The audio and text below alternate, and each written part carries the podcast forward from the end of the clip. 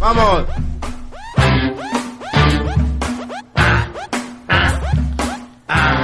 Hola, ¿qué tal? Muy buenas noches. Mi nombre es ZD. Y yo soy Cerberus. Bienvenidos a la mesa de Vago sin sueño. Cerberus, siempre es agradable tu presencia hoy día y en todos los podcasts. Gracias, gracias. Quiero que me expliques, carajo, por qué has llegado tarde, la puta madre. Bueno, para los que no están conscientes del nivel de tráfico que hay en Lima, sin ánimo de, de justificarme, pero la campaña navideña siempre es un dolor de cabeza, aparte del dolor de bolsillo para muchos consumistas. Entonces, este, calles cerradas, la vía este, principal que es Abancay está más congestionada que la que las arterias de un consumidor de hamburguesas, entonces este es un tráfico terrible. Por eso he llegado tarde. En realidad he llegado tarde, las disculpas de caso con todos, sobre todo para la mesa que se encuentra presente. Sí, hoy día hay una mesa muy importante que nos acompaña. Y no es redonda, no es la mesa redonda, no no se equivoquen, por favor. Es una mesa que tiene mucha historia, es una mesa que personalmente yo la reconozco, no, no los he conocido antes, pero siempre he seguido un poco de las cosas que hacen. Y es una actividad Cerberus que es poco conocida en la televisión, pero en un ambiente más este, de su cultura, contracultura, siempre se ha visto que hay personas que lo siguen. Ah, caramba, es un Es- tema es- exclusivo. Sí, no, no se parece a nada a lo que hemos hecho antes. Ah, no, para nada. No, no, normalmente- Ni ejercicio hacemos. Eh, quienes hoy día nos acompañan son unas personas muy especiales. Y bueno, quiero darle el aplauso y la bienvenida a la mesa de Miki y Mingo, que son un podcast que también trabaja en este país con nosotros. No son nuestra competencia directa, pero son personas de quienes también seguimos y hemos sacado ejemplos de nuestro podcast. Eh, quisiera darle la bienvenida a Miki. Hola, hola, ¿cómo estás? ZD, un agradecimiento, gracias por la invitación a ti y a Cerberus. Eh, y nada, los dejo acá con...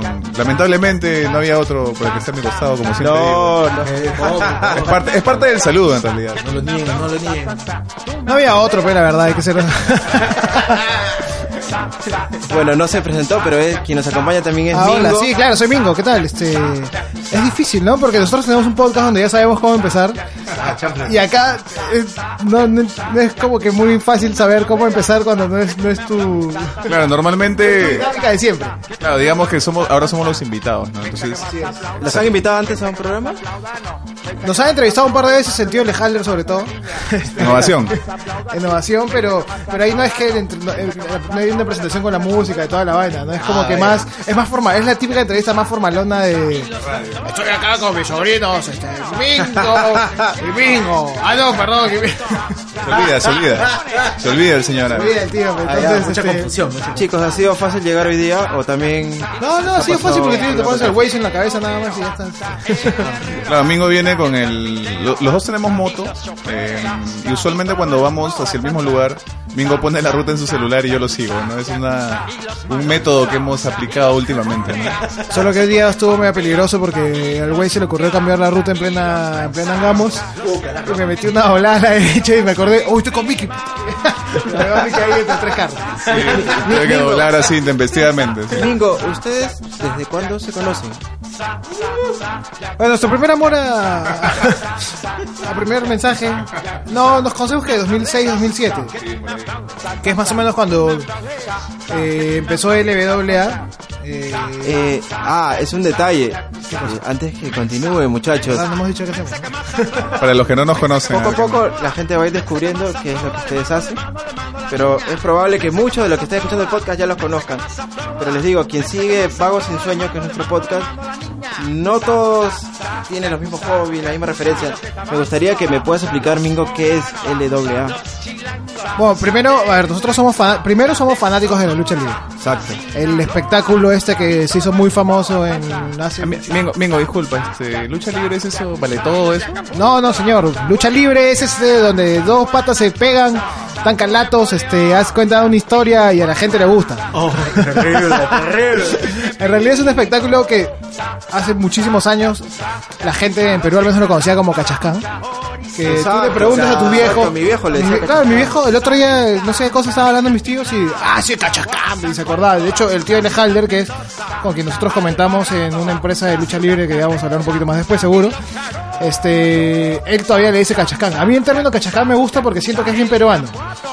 Siento que la gente lo, lo- lo- lucha libre es en todo el mundo, pero en, Perú Perú. y en Perú es Cachacán. A mí me gusta Ah, Solo- el término. Solo aquí se dice cachacán, no en otras partes. Eh, en Argentina le decían el catch, porque viene de la palabra, del, bueno, de la frase catch as you can.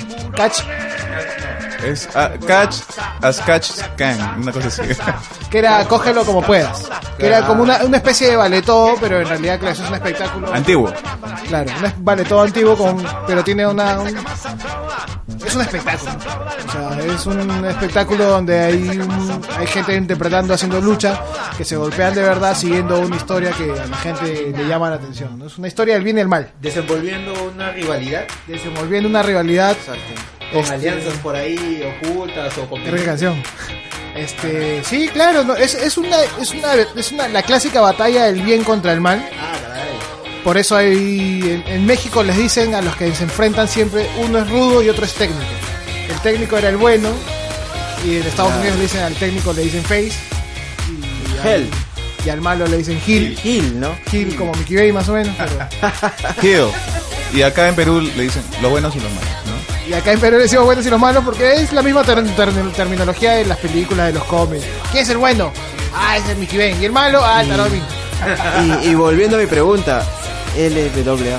LWA fue la en realidad ni siquiera nos conocimos ahí, nos conocimos en Perú Wrestling, que era la comunidad de fanáticos de lucha libre, la gente que veía sobre todo WWE, que es lo que todo el mundo conoce en todo el mundo, Hulk Hogan, John Cena y toda esa mancha. Exacto. El Undertaker. Los más gringos, los más conocidos. Claro, los gringos, la gente que Goldberg y toda esa historia. Goldberg, toda esa mancha. ¿Te acuerdas de la universidad de Universidad Goldberg? No solo me acuerdo, tío. ah, verdad, bien no sé pelado, qué. agarrado. Claro, pero... Todo Creo el que eso- chivolo se acuerda de la roca y de haber hecho el abismo rocalloso a su primo, a su hermano, a su- haber roto su cama. Todos han roto la cama o la mesa de centro, algo haciendo ya desde lucha libre de chivolos, ¿no? Sí, yo he roto la cama. Yo de hecho creo que, que Paraíso, Cisne, esta gente creó estos nuevos, estas nuevas camas con, con, con, con box justamente para que los chivolos dejen de estar Claro. reventándola. Claro, con vos para que den una ropa, Claro, porque antes la clásica cama antigua esta de presidiario que siempre la rompía, siempre tu vieja, ya te he dicho que no juegues la lucha libre.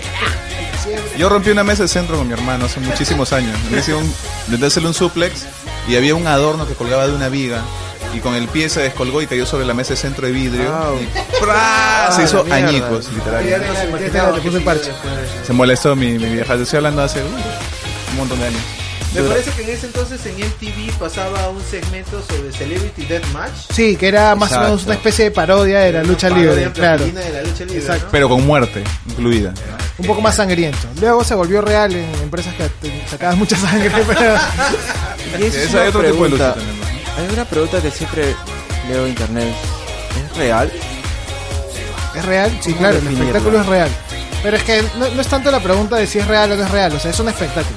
Es como que tú digas, oh, el teatro es real, eh, el teatro es, es, es una obra, Claro, es como, incluso luchadores profesionales dicen, tú cuando vas al cine y ves actuando a, no sé, a Bruce Willis, por decirte un nombre, no estás pensando si es real o no, tú estás yendo a disfrutar de la película. Eh, y no estás pensando si es verdad o no es verdad, ¿no? Claro. La lucha libre es un espectáculo donde el contacto físico es real, los golpes, las caídas, las llaves, eh, pero que se sigue, pues como ya dijo amigo, una historia entre el bien y el mal. Es así, es un deporte espectáculo. Ah, está, esa sería la palabrita. pues. Y dentro- o sea, es como una especie de esto es guerra, pero más bacana. No sea malo. Pero distinto, para mí que, ¿por qué te pones sabroso? En realidad es que, vale, los golpes son reales. Que el otro luchador trate de cuidar al otro justamente para que el golpe que le da no le termine matando. Pero wow, el golpe, el de tirarte desde una escalera es real. Este, caer encima de la tarima que es del cuadrilátero es real. Salir volando sobre la tercera cuerda para caer encima del otro y terminar con el cuello roto es real. O sea, ahí no hay nada de falso. Ah, vaya. Sí, claro. claro. Lo- la pregunta iba porque muchas personas que no consumen lucha o no ven lucha y no saben mucho de lucha libre o de cachascán en este caso, piensan de esa forma. Eh, lo que pasa es que hay mucha gente que, incluso por eso yo lo vacilaba amigo cuando recién nos daban la bienvenida. Este, que vale, es vale todo esa vaina porque mucha gente no sabe. Uno explica, uno dice lucha libre y a veces este tiene que explicar y lo que nosotros ya les hemos explicado. Eh, pero eh, un atleta de lucha libre profesional o cachascán en verdad tiene una preparación completamente distinta a la de uno de vale todo, por ejemplo, ¿no? ¿Por qué? Un luchador de todo se prepara, se saca el ancho, todo, este, se va a enfrentar a su rival. ¿Y cuánto puede durar la pelea? De repente dura 30 segundos, ¿no? De repente dura un minuto. O de repente en total, si llega a los 5 rounds, durará ¿qué? 15 minutos la lucha, ¿no? Exagerado si es titular. Claro, he visto peleas de box que duran claro, segundos. En cambio, este, el luchador profesional, muchas de sus luchas duran bastante más tiempo. Eh, la lucha tiene un principio y un fin, tienen que terminar la lucha. No es que te apagan las luces de un puñete y se acabó tu lucha, no, tienes que seguir. Entonces, tienen una preparación bastante más intensa y más fuerte. incluso los propios luchadores de UFC vale todo admiran, ¿no? Porque dicen, pucha, ya, yo, yo, yo conozco mi rama, pero lo que ustedes hacen es una cosa que les parece que a muchos es más difícil, ¿no? Al final es Sí, o sea, es este, es, al final tú te preparas como un deportista, ¿no? El que entrena lucha libre es, un deportista, tiene que, tiene que prepararse, estar corriendo de un lado a otro entre una cuerda y otra 10, 15 minutos es, te, mata, pues tú sabes, el luchador sale cansado como si fuera, como si hubiera sido Paolo después del trajín. Entonces, hay mucha preparación como un deportista. Eh, hay gente que escribiendo historias, eh, metiendo detalles como para que sea más atractivo para el público, sí, o sea, las luces, los fuegos, las luces, las pantallazas. Y mira, hay muchas cosas. Antes, eh, precisamente el todo y eso, que mucha gente lo sigue ahora, ha tomado mucho de la lucha libre a la hora de hacer promos ahora de rivalidades, videos de presentación de cuál es la rivalidad, por qué, es, por qué van a pelear, la música, los fuegos artificiales, todo, todo eso salió de la lucha libre. Y todas esas cosas las han agarrado, las han tomado de la lucha libre. Y por eso el, el vale todo, el MMA o el UFC, como quieran llamarlo, ha tomado como que última, en los últimos años más protagonismo y más interés de mucha gente que antes no lo veía. Y yo creo que incluso justamente por este tema de de ser un espectáculo distinto tiene mayor riesgo porque al final que, se mete a hacer lucha libre termina asumiendo un riesgo complicado. O sea, yo conozco más casos de muertos por lucha libre en el ring que muertos de todo de box. O sea, el único que conozco de box muerto es este, el de la película de Rocky este Apolo, o sea, Apolo Creed. Pero no conozco otro muerto de bots en el ring, o sea, no, al menos no tengo, pero en cambio en lucha libre sí conozco cuatro, cinco, seis casos de gente que se ha muerto en el ring luchando. Más riesgoso. Y dígame, ¿cómo llegaron a la lucha libre? ¿Cómo empezaron? A ver. Bueno, personalmente recuerdo haber estado viendo televisión de chiquito y en el canal 9, si mal no recuerdo, cuando yo todavía estaba en primaria, daban un programa llamado Los Fabulosos del Catch. Recuerdo mucho que empezaba con Hulk Hogan como que persinándose en un camerino y caminando, haciendo todo su camino hacia el ring, como que lo enfocaban a él, ¿no? Pero me parece que era una especie de resumen de programas que habían en Estados Unidos y juntaban algunas luchas y las ponían. Ese es mi primer recuerdo que tengo con la lucha libre. Luego, cuando ya pasé a primera secundaria en Canal 2, daban un programa llamado Las Superestrellas de la Lucha Libre, que sí era un programa oficial de la WWF entonces. Este. Y nada, es, pero era un programa con, con no habían luchas titulares ni, ni todas las estrellas aparecían, ¿no? Porque incluso después hubo WWE Superstar. Creo que es lo mismo, ¿no?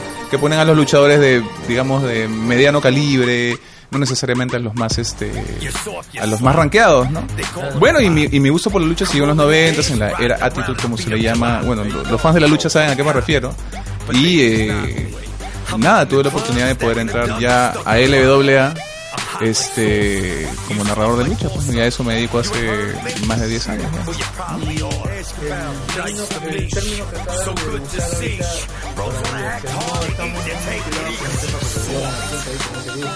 de los que no consumimos este, lucha libre y de repente en este momento estamos recibiendo una, una clase didáctica de lucha Una inducción. Este, ¿A qué refiere ese? Con la era de actitud. Mira, lo que pasa es que así como en el cine hay la era dorada o en los cómics también la era dorada, la era ¿no? en la lucha libre también. Eh, se le llama la era dorada de la lucha libre en los años 80 cuando eh, el dueño de, de, la WWE, mejor dicho, el hijo del fundador, que se llama Vince McMahon, eh, empezó a juntar a los luchadores eh, de di diversos territorios del país y este juntarlos en un mega evento llamado WrestleMania, que era juntar a todos como en una especie de Super Bowl o no sé cómo llamarlo, ¿no? Este, y él, digamos, eh, pensó en grande, tuvo la visión de llevar esto a la tele y convirtió a Hulk Hogan en un héroe de los ochentas y fue Hulk Hogan, Vince McMahon y la WWF quienes llevaron la lucha a otro nivel, se le llama, perdón, a esta época, a esa época se llama la era dorada, ¿no? Luego viene la era, la nueva generación, entre comillas, New Generation le pusieron, en los noventas, todo era más colorido, salieron luchadores, entre comillas, nuevos que ahora ya son antiguos, ¿no? Incluso ya no luchan varios como Bret Harris o Ramón en los noventas, ¿no? Luego llegó al final de los noventas una era Attitude, que es precisamente la que yo mencionaba hace, perdón, hace un ratito, que es cuando la lucha dejó de ser un entretenimiento solo para niños o jóvenes y se convirtió en algo para un público mayor empezaban a, a, aparecer nalgas, boobies, ¿te acuerdas, Mingo? Este, un, hubo un poco más de sangre, se volvió un poco violento y esto sucedió porque la WWF tenía una competencia otra empresa que se llamaba la WCW, que es donde estaba Goldberg, que es la que decían, este sábado en Gladiadores. Ellos eran la competencia, ellos eran la competencia de la WWF, donde estaba el Undertaker y La Roca. Goldberg estaba en la competencia. Entonces empezaron, como tenían el programa el mismo día y a la misma hora, empezaron a hacer cosas cada vez más fuertes.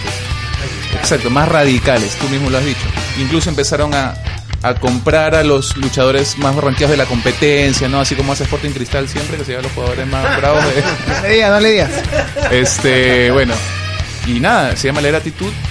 Y mucha gente que sigue la lucha hasta ahora que tiene 30 por ahí, empezó a ver lucha en esa época. Yo empecé un poquito antes y tenemos un amigo peladito que empezó muchísimo antes. Un pelado En la era dorada, en la era dorada empezó.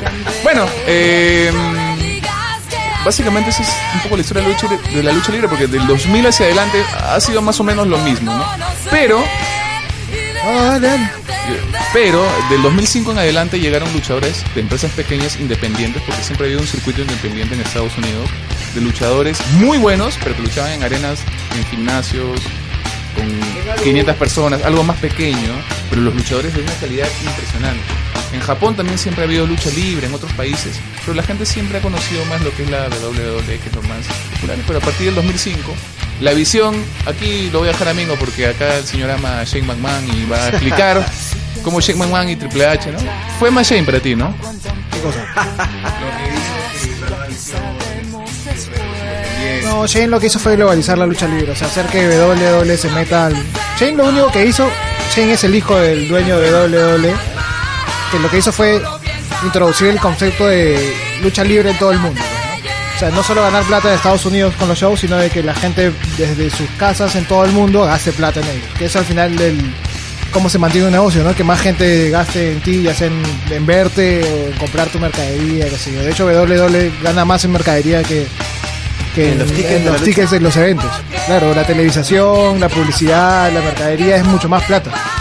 Y Shane, eh, creo que fue Shane en realidad el que tuvo la visión de empezar a contratar a estos luchadores de empresas independientes, llevarlos a un mainstream, a, a una vitrina más grande que es la WWE. Y por eso es que ahora ya no hay, o sea, hay todavía, pero ya no hay tantos luchadores gigantes, musculosos, grandazos, rubios como eran en los 80 o 90. Ahora hay luchadores ya, claro, hay luchadores de estatura un poco menor, no, no necesariamente tan musculosos, pero con un talento sobre el ring que es innegable. ¿no? Yo creo que es un parte de cómo ha cambiado el estereotipo de, de musculoso en general, o sea, o de alguien física, atléticamente, no sé, que cuidado en la actualidad, ¿no? Porque antes tú te imaginabas el grandazo, chapado, lleno de esteroides, así enorme, gigante, para decir que era agarrado, y ahora es como que ves a un pata que hace CrossFit y que son naturalmente flacos, pero marcados. Entonces, la lucha libre hizo lo mismo, ¿no? Oh, ya no somos los gigantes, ya somos los, sí, somos altos, pero tampoco somos este lleno de esteroides así, gigante, marcado. Claro, claro, ya no soy este personaje de Street Fighter, pues, no, ya soy ya.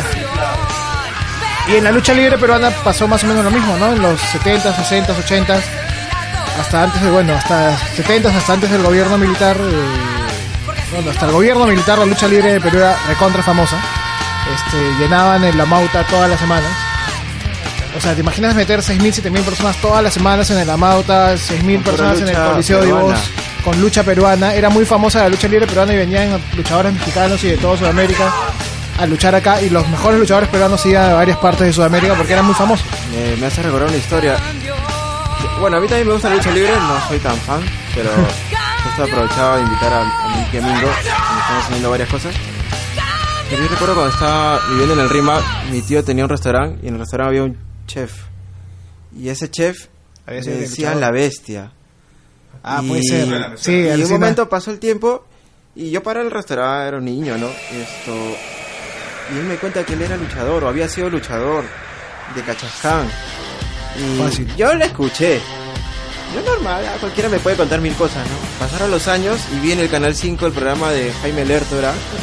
Este, Intimidades. claro, ¿cómo se llamaba así? Intimidades. Intimidad. Hicieron un especial lucha libre. Y salieron Y varios habían tíos. luchadores, un montón. Claro. Un montón había Cerberus. Estaba ahí seguro.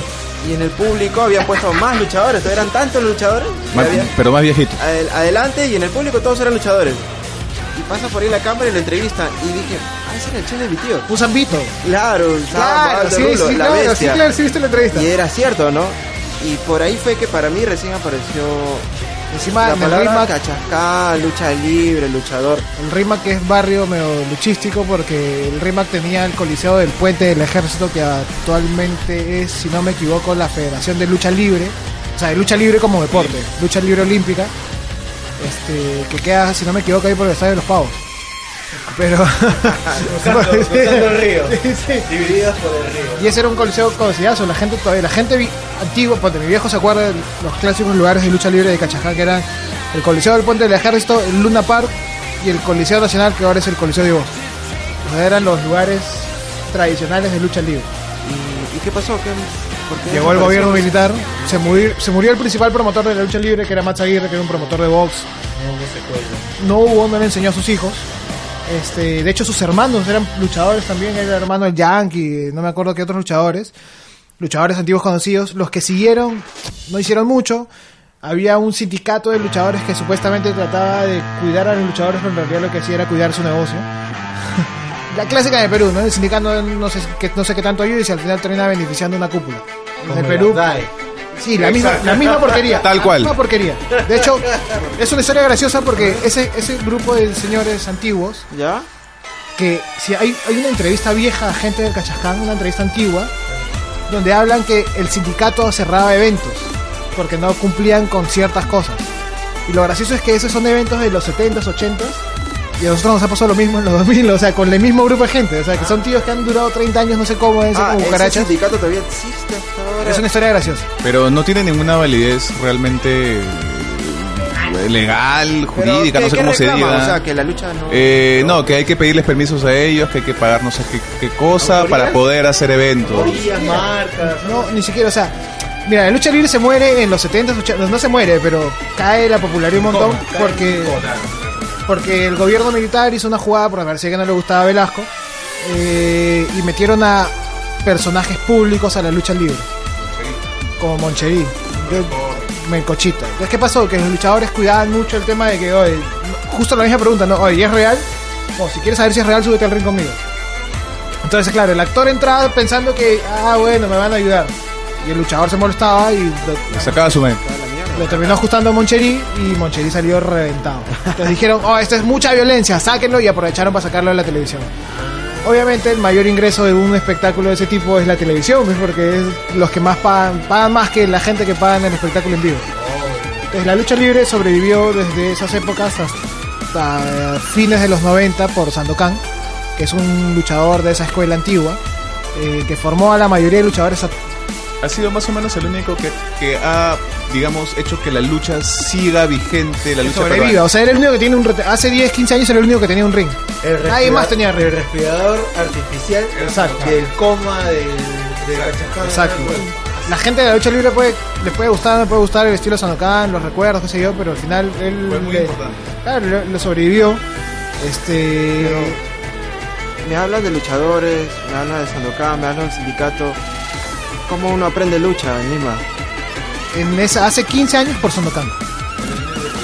¿Por qué? Porque y hubo algún intento de revivir el Cachacán en fines de los 90, que es justo lo que sale en este reportaje de Lertora. Intimidades. Este. Hace como 20 años ese. Sí, claro, y se trae gente de afuera, porque claro, siempre hay alguien que dice, oh, sí, esta vaina plata, encima ahora salen en televisión, entonces alguien trae gente de afuera y traen a Makoto Morimitsu, que es un japonés que luchaba en todo el mundo, que es el que entrenó a la actual leyenda viva de la lucha libre peruana, o sea, de la, de la era moderna, por decirlo de alguna manera, que es Apocalipsis. Que es este enmascarado actualmente, que, que es uno de los pocos que se ha dedicado a vivir de la lucha libre en los últimos 20 años.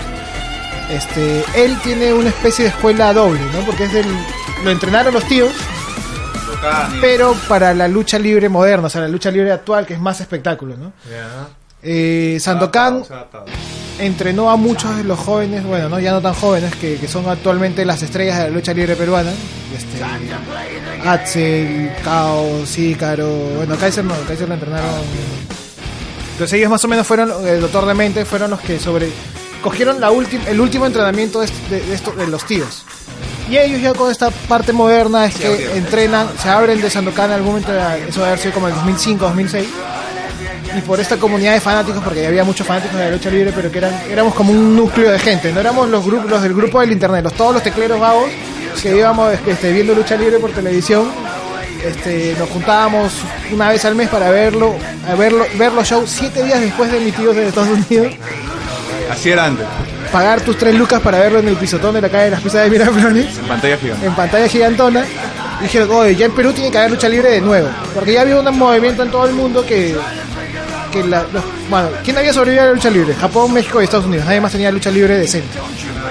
Ah, y Canadá. Pero eran pequeños. Entonces, como que en todo el mundo comenzó a salir de nuevo la vaina de, oye, cada país ya tiene plata. onda, sí, claro, que valga onda. la gracia. Y Perú tuvo el mismo feeling. Y justo este grupo de gente que sale, que, que es este, que salen del grupo de Sandokan, se juntan con los de Pro Wrestling y fundan LWA que se funda como una escuela de lucha libre el 2006. Si no me equivoco, debe ser octubre o diciembre del 2006. Octubre del 2000 2006. Que se creó como Lima Wrestling Academy. Por eso las siglas LWA. Lima Wrestling Academy. Y no, te- no- era una escuela de lucha libre sin ring. Era una escuela de lucha libre con dos o tres alumnos que se salieron de Sandokan, o sea, que fueron entrenados por Sandokan. Y luego llegó el enfermero, que es un luchador veterano, bueno, en aquel momento, porque ya falleció. Eh, llegó y entrenaron a toda la camada, bueno, de los cuales hay cinco o seis que son estrellas, entre comillas, peruanas, ¿no? Estrellas peruanas, sí. Eh, y ahí fue que llegó Mingo también por Perú Wrestling, por la comunidad, LWA, y ahí mucha de la gente que sobrevive, eh, o sea, que somos parte de la lucha libre actual, salimos de ahí, de esa mezcla de, de, eh, pe- de fanáticos, de Fanáticos con luchadores que ya tenían un background con Sandokan. Exacto. Ah, aquí veo que el movimiento ha crecido y se han subdividido entre quienes consumen lucha libre, quienes luchan, quienes trabajan detrás de la lucha y quienes siguen siendo fanáticos. Justo ese era el, el el tema con en algún momento con el sindicato, ¿no? El sindicato, o sea, su objetivo inicialmente era supuestamente defender a los luchadores de los 70, 60, defenderlos de los promotores que a veces no les pagaban, de que venían muchos extranjeros, es la clásica, supuestamente lo que busca el sindicato, que en teoría no tiene nada de malo, que es muy bueno. Eh, el problema es que, claro, un sindicato creado en los 60 dirigido como se dirigía en los 60 en los 2000 era como que, oye tío, yo entiendo el, espectáculo de otra manera.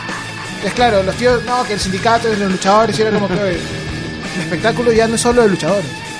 El espectáculo incluye comentaristas, incluye árbitros, incluye gente, anunciadores, gente detrás del backstage, gente que está escondida, no escondida, ¿no? Pero está cerca al ring y que también tiene un background de lucha libre justamente porque en algún momento le puede caer un golpe, entonces tiene que estar preparado para todo. Entonces, entonces lo que podemos entender es que este sindicato tiene una lectura un tanto sesgada de, de lo que compone la lucha libre. Yo O sea, considero que están sencillamente desactualizados y Y además tiene un interés económico de vivir de a costa de otra gente que ni siquiera puede vivir de eso. Entonces es medio estúpido, ¿no? Porque es como que quiere sacarle plata a gente que ni siquiera puede hacer plata del espectáculo de lucha libre. como la vaca, ¿no? O sea, tengo la vaca, pero en vez de aprovechar la leche, Exa- sí, me como exacto, la carne. tal cual. Eso quieren, exactamente. Sí, bueno, y entonces Mingo y yo nos conocimos eh, por Perú Wrestling. Eh, él comenzó, Mingo comenzó como manager, muy, muy, muy al comienzo en LWA de un luchador. Y yo comencé narrando el primer evento de LWA cuando todavía no había ni ring. Este, imagínense. Y bueno, ya luego llegó el ring, se empezaron a hacer eventos al aire libre en el Chamochumbi. Y esto duró 10 años, y durante 10 años yo fui el, el narrador, pero al poco tiempo, él después de ser manager, este, se volvió comentarista, ¿no? Y ¿Tú formado... eras manager? Yo, era el- yo fui el primer manager de Piero Da Vinci, Un luchador que todavía lucha. el King of Cry Style. A quien le mandamos un saludo desde acá, desde la mesa. Y esperemos que comparta el podcast. No, ese negro sí, claro que va a compartir ese negro va. Continúa, Este, Fue manager, sí. Bueno, eh, él fue manager, este, recibió una lanza. ¿Recibiste una lanza, creo? Una lanza. No, no, tú no fuiste. Pero una lanza monce, mago. Bueno, todos estábamos en aprendizaje. La cosa es que luego él y yo formamos. Nosotros, a ver, mira, nosotros somos la mesa de Mickey Mingo. Porque siempre en la lucha libre hay una mesa de transmisión, mesa de comentarios, mesa de los que narradores, pues, ¿no? Y entonces, en- Mingo y yo formamos la mesa de comentarios de LWA en aquel entonces. Incluso llegamos a tener una página que se llamaba la mesa de LWA, que ya no existe, ¿no? La mesa de Ahí la volvimos a crear. Claro, creamos otra, pero como no. la mesa de Mickey Mingo, ¿no? Este, estuvimos así 10 años con LWA hasta octubre del 2016, cuando eh, finalmente cambiamos de empresa y nos fuimos a Imperio Lucha Libre, ¿no? Este, no solo nosotros dos, sino el 80% de gente de LWA. Pero esa es otra historia que verán en un documental. Ya, En sobre- realidad no fue un cambio de empresa, fue más dejar de trabajar con una y se dio la coincidencia que estábamos empezando a trabajar con la otra. Y justo que Es están tomando el tema de Imperio, para continuar con la entrevista, vamos a escuchar el intro de la canción esto del programa Imperio que se está transmitiendo a través de Movistar. Así si No es. me equivoco.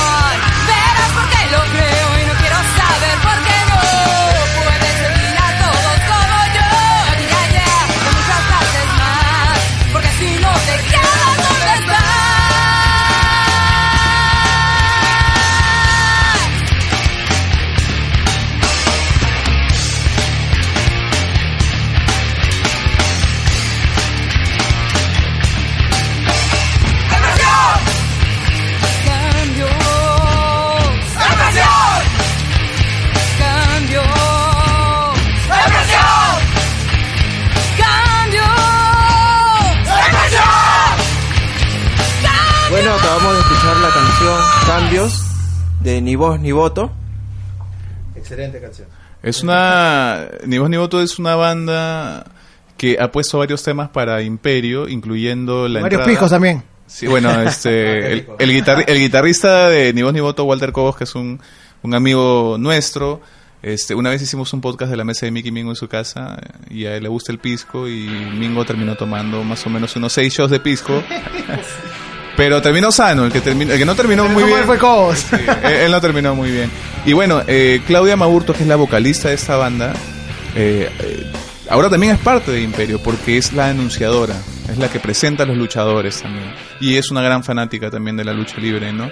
Eh, hay mucha gente Hay metida en el rock peruano, ¿no? Sí, Hay hay varios varios músicos, por ejemplo, Charlie Parra, este, la gente de Fallen Symmetry. Eh, ¿Y también luchan o no, no, no, son, son fanáticos, son fans. Sí, no todo, sí, son fanáticos. O sea, les gusta la lucha libre y han puesto su música para justamente. Es que debe ser paja, ¿no? O sea, yo, yo no soy músico, pero me imagino que si tuviera una canción y puedo hacer que alguien, un luchador, entre. con- de fondo. Se afana. O sea, si te, te gusta la lucha libre y eres músico y le pones la música al pata que lo estás viendo luchar, te, te debe afanar un montón. supuesto, o sea, la música es un elemento muy... eh, hace que la, que la situación se torne Sí, claro. maneja mucho las emociones la música. Este, una buena comunicación musical en un determinado contexto ayuda a que el público se conecte Sí, tal cual. Sí, Y mira, cual. y mira, yo te cuento, Charlie Parra es un, bueno, es un guitarrista reconocido internacionalmente porque uno porque la destruye en la guitarra y dos porque siempre hace versiones del tema de Dragon Ball, de Supercampeones, qué sé yo, en guitarra metal, ¿no? Y es tan fan de la lucha que hace poco, bueno, grabó una canción con Nico Duarte de, ¿cómo se llama? Se me fue el nombre. No, de, mm, los que cantan la canción de Misterio, La Máquina. Perdón, este, de la mente, ¿Cuchillazo? Ah, de cuchillo. Cuchillazo. Pero es, es el mismo. También, bueno, ya no sé. Pero yo lo conozco más por cuchillazo. Bueno, hicieron un videoclip y nada, utilizaron a Axel, que es un luchador peruano, y Apocalipsis, y son parte del video oficial. Y ahí te das cuenta del fanatismo que tiene Charlie Parra para incluir lucha libre y luchadores profesionales en un videoclip, ¿no? Veo que la, la conexión entre el rock y la lucha se, se parece mucho a, a cuando la WWE pasa a la generación de los 90, ¿no? Y se siente más un mundo más rockero. La, Sí, bueno, los menos el 90 rock de es más época, rockero. ¿no? Es que en realidad la era Attitude coge como que la versión adulta de todo el mundo, ¿no? Coge más, más rock, más metal, este, más ropa negra. New Metal. Antes de esa, de esa, de ese- de esa generación era la generación caricatura, pues, ¿no? O sea, de lo único que sobrevive de esa generación es el Undertaker. Que era lo más dark de lo de las caricaturas. Claro, amigo se refiere a, por ejemplo, el, un luchador era, no sé, por decirte, ¿no? no es que existe. El cartero, ¿no? Y era un personaje de un cartero que luchaba. El policía, como Big Bossman. El enterrador, el payaso, el no sé cuándo, ¿no? Y eso es una, una época en los noventas era para un público más, digamos, infantil, ¿no? Por decirlo de alguna manera. Pero luego eso cambió. Voy a aventurarme a, a exponerme, quizás termine siendo Macheteado. tonta No, para que pero continúa, severo. hay un personaje de lucha libre iconográficamente en México. El santo. Es una leyenda. una leyenda de la lucha libre. ¿Tenemos algo equivalente al santo aquí en Perú? Mira, ¿O justo- Todavía estamos en... Justo hace poco le, eh, eh, conversamos eso con Apocalipsis, ¿te acuerdas? Sí. ¿Y en qué quedamos? Que no había, ¿no? Porque en realidad habían muchos luchadores que habían hecho algo importante por la lucha. Era un grupo de gente, más como que era el grupo de gente. O sea, hay algunos nombres que resaltan. Pues, ¿no? que el Yankee, un- Bobby Olson, Sandokan. gente de Sandokan. No, Sandokan igual era. No, no era el main eventer, de, o sea, no era el, el top de esa época, pero. Claro, hay el, Sa- el Yankee, Bobby Olson. Apocalipsis, ¿no? Ahora. Pero ese es actual. Pero claro, sí, el, santo es de la época dorada de la lucha libre mexicana. O sea, cuando la lucha libre mexicana se volvió parte de la cultura mexicana. Y es tan, tan querido y tan popular, bueno, al menos en ese momento, bueno, ahora lo es todavía, pero sí hizo tan querido y popular que terminó haciendo un montón de películas. Y tenía a su, a su, ¿cómo se dice cuando tienes a tu compañero? Tiene un nombre. Su sidekick, que era Blue Demon. No, no era, eh, a- al, momento- al inicio era su, su rival, el Blue Demon, o sea, en realidad muchos mexicanos en esa época se volvieron, de hecho creo que también de- debe ser un tema cultural me- mexicano porque en ese momento México comenzó, a hacer muchas películas, ¿no? Porque creo que eran los únicos que hacían películas en español. Es la era de oro del cine mexicano Exacto, también. Entonces se mezcló, dijeron, oye, ¿a quién chapamos? oye, pero están estos luchando que ya tienen personajes muy parecidos a superhéroes. Porque es más, hay películas del santo contra, su- contra el hombre araña. Momia, contra la momia, Entonces- bueno, guau, Qué bacán. Ese- ese- ese era el chapulín de la época. Era el superhéroe de la época. Eh, en Japón sucedió lo mismo. Eh, yo creo que el- lo que pasó en Japón fue que eh, salieron luchadores. eh, fue al revés, ¿no? Se hicieron a- animes, como por ejemplo del Tigre Enmascarado o Tiger Mask, o de Yoshin Liger, que era una especie de robot, y salieron personajes inspirados en esos, este, en esos personajes de anime, ¿no? Eh, pero eso es- te estoy hablando de los años 70 eh, Yoshin Liger, que es una leyenda viva de la lucha japonesa, porque el señor no sé cuántos años tendrá, pero sigue luchando. Más que tú. Este tiene una tiene la canción del, del anime, su canción es la intro, es con lo que entra al ring y todo el mundo la, la aplaude y la recibe. Este, es- es- escuchamos la música de Tiger Mask que es obviamente suena setentera porque es es antigua. Vieja. De ¿no? hecho, de hecho yo, yo creo que los Ponjas tienen las mejores entradas, o sea, las músicas más acorde al personaje, pero claro, dentro- te escuchas esta vaina es como que ah, te da un tema heroico, así que Tú alimentas, Claro. alimentas la presencia de, del personaje que va a romper este, Sí. el, el ambiente ahí con su presencia. yo creo que la WWE aprende, no sé si de, de Japón en general o, de- o de- del espectáculo en general, pero aprende un montón porque en algún momento los luchadores entraban sin música, luego empiezan a entrar con música, pero no, no eran canciones tampoco, o sea, para mí la, de las primeras canciones chéveres debe ser la de Hulk Hogan. Porque tiene Pegajosa, esta entradita pegajosa con la guitarra ochentera clásica este, del rock de esa época. Y de ahí la del Undertaker que tiene la entrada clásica del, del- la campana, Campanazo. del campanazo que es ¡pam! y- Claro, hay, hay entradas icónicas y también depende de qué, con qué luchador has crecido y de quién eres fan. ¿no? Por ejemplo, a mí, o sea, particularmente a mí me gusta la intro o la música de entrada de Razor Ramón, es un luchador retirado ya, de Bret Hart, de Stone Cold, de luchadores que, bueno, ya no, ya no están, ¿no? O sea, no están muertos, no, pero ya no están luchando, digo. Sonó triste eso, ¿no? Ya no están. No se entristezcan, todavía están respirando. El, el entorno de la lucha aquí en Perú, siempre veo que me hablan de luchadores. ¿Qué tal? ¿Cómo va con el tema de las luchadoras? ¿Existen acá? Muy pocas, la verdad. Hay muy pocas. De hecho, en el Cachascán antiguo dicen que había unas cuantas mujeres luchadoras. De hecho, a mí personalmente me gusta la lucha libre de mujeres porque siento que la han renovado a lo que era antes. Antes eran las calatas que servían al ring En Estados Unidos. en Estados Unidos. No Japón nunca nada. tuvo ese tema. No, en Japón, Japón siempre, fueron luchadoras, no eran sí, las calatas. Claro. En Estados Unidos eran, eran las calatas, o sea, salían todas en Playboy. Eran como modelos. Claro. Eran no eran ni siquiera Es más, luchadoras. las eran llamaban modelos divas, las llamaban divas, no luchadoras. Su cinturón, que de hace, de hace 10 años era una mariposa.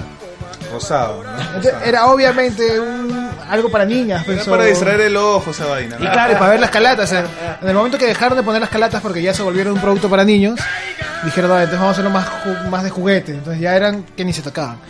Felizmente hace unos años, este, cambiado. sí, cambió un montón porque llegaron chicas que sí querían luchar y eran fanáticas de la lucha libre. O sea, ya no eran, Pero admiraban luchadores exacto, hombres. no eran mujeres, no eran mujeres interesadas en hacer dinero en el show business de la lucha libre. Que hay un montón de gente, ¿no? Hay, hay, hay ex jugadores de fútbol profesional, de Fútbol fútbol, de americano. fútbol americano, perdón, que entran a la lucha libre porque, claro, son enormes, grandazos, chapados, entonces entran con el. Ah, si grandazo puede aprender lucha libre. Entonces entran con ganas de hacer plata. Pero hay otra gente que entra con ganas de porque le gusta, o sea, es, Sí, fan- es fanático, son de la, fans, exacto, claro. es fanático de la lucha libre y quiere dejar de ser fanático para ser luchador, quiere ser parte del show. Exacto.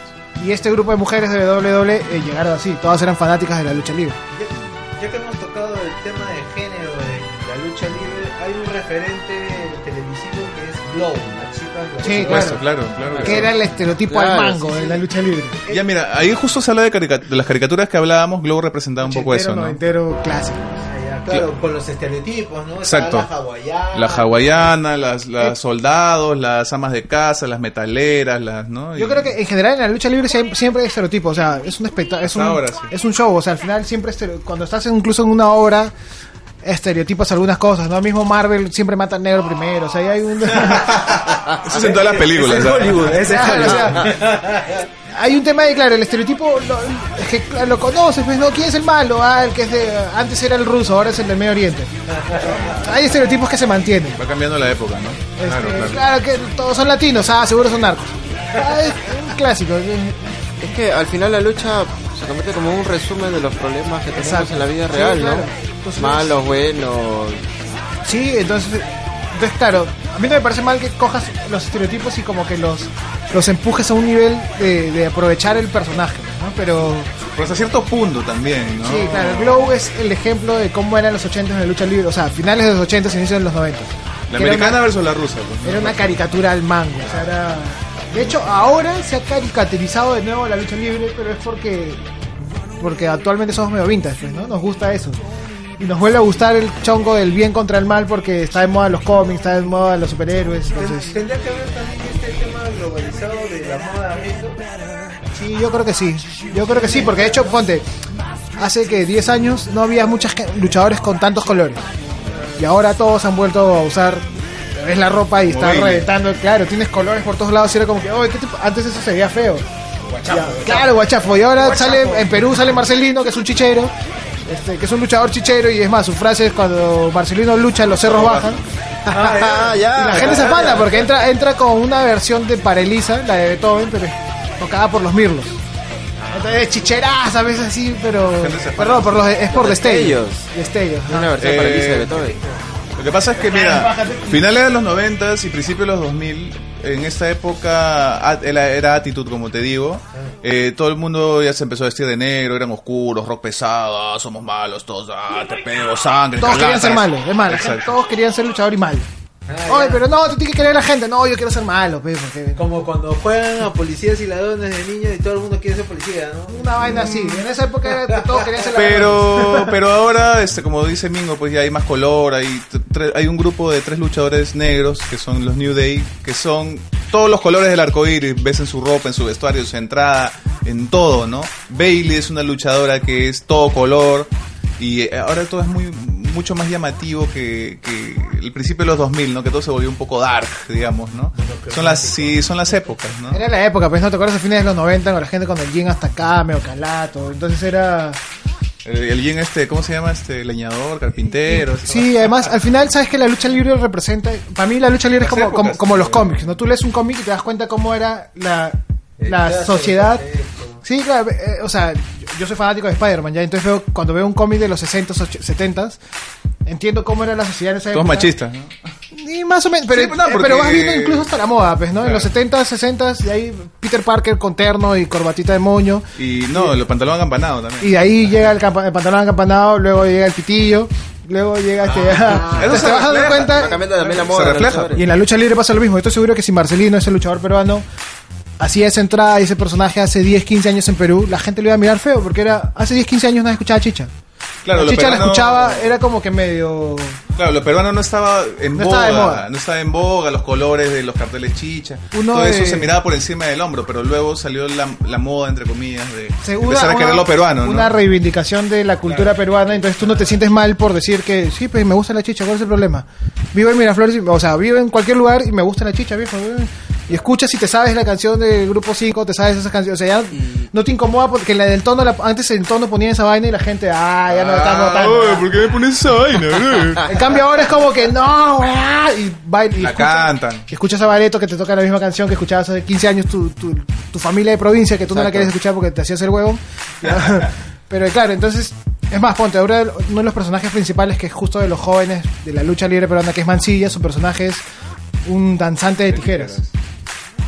Y a la gente le afana un montón porque siente... Entran con el violín de las danzas con tijeras, claro, entran con los danzantes de claro. tijeras. Entra con danzantes de Puta, tijeras, con y él. la, la verdad es que da orgullo, o sea, tú ves la entrada y dices, qué paja esta vaina, ¿no? O sea, ¿Y tiene una llave así también? Exacto. ¿Cómo? ¿Y tiene una llave también? Con... Eh, no, no, no Tiene algunas cosas de danzantes de tijeras que sí, o sea, movimientos, ¿no? Mancilla es un caso raro ya porque él es él es peruano, pero hay un tema también cultural. En Perú, México, Japón, las tallas de los luchadores no es que seamos gigantes todos, ¿no? O sea, somos por fisionomía, no somos, no somos grandazos, muchachos, pues somos chatos. Pero Somos Mancilla es- breves, breves y Mancilla- concisos. Mancilla es alto. Es alto para un, alguien normal peruano. Entonces, pero antes luchaba con puros peruanos. Entonces, eh, a él le gusta la lucha mexicana y para ser tan alto, la lucha mexicana siempre tiene pinzas, que son estas tijeras que te cogen con las piernas del cuello y estas llaves bien, bien, piru- eh, bien bastante pirueta de la lucha libre, que es muy mexicano. Él no podía hacer mucho de eso porque es muy grandazo, saber quién lo iba a coger. Pero ahora que lucha con puro extranjero, ya la, la gente después de 10 años tiene mucha mayor experiencia para hacer ese tipo de cosas. este y su personaje es de un danzante de tijeras. Es como que él, ahora sí puedo hacer mi weá. Y el sal- sale volando, No, casi. y, y bueno, y ahora le ha tocado luchar también con eh, extranjeros como Brian Cage, que es un tipo de 1.90 y que debe ser del ancho de esta pared, esta pared de lo grande que es. Y bueno, ahí ya Mancilla ya no se le ve tan grande, pues, ¿no? Porque ya lo- los gringos suelen ser enormes, ¿no? No todos, ¿no? Pero sí, esta, sí, claro. esta llegada de extranjeros recién se ha dado a raíz de Imperio. o ya Eh, tenido llegada de ve- extranjeros. o sea, venían cuando en LWA vinieron extranjeros importantes algunos, pero de empresas eh, independientes, ¿no? Este, que en ese momento solo la gente del circuito independiente quizás los conocía, eh, pero digamos en este año con Imperio han venido luchadores digamos de mu- no sé si decirlo más ranking, más categoría, más level, más conocidos a nivel global, quizás como los Hardys, por Y, y ejemplo. está bien porque de hecho pasa como creo que en todos los en, en general en todas las cosas, en todos los negocios, cosas que se han hecho más populares justamente por el internet, ¿no?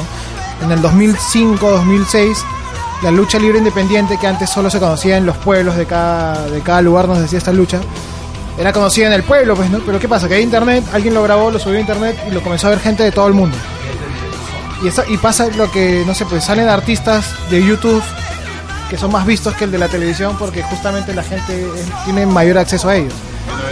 Ya no ve tele, la lucha libre pasó lo mismo. O dijeron, oh, estos patas que no luchan con, con fuegos artificiales, luces, pantallas, que se suben al ring y se luchan, luchan entre ellos sin ninguna historia, lucha muy bien. Entonces comenzó a ser más famoso. Entonces la lucha independiente comenzó a dar plata también. Entonces, Y ahí Entonces- WWE empezó, bueno, en el 2005, 2006, 2007 empezó a jalar luchadores. ¿no? El primer caso fue un luchador muy popular en los circuitos independientes. Creo que el más importante fue eh, Brian Danielson, que entró a WWE como Daniel Bryan.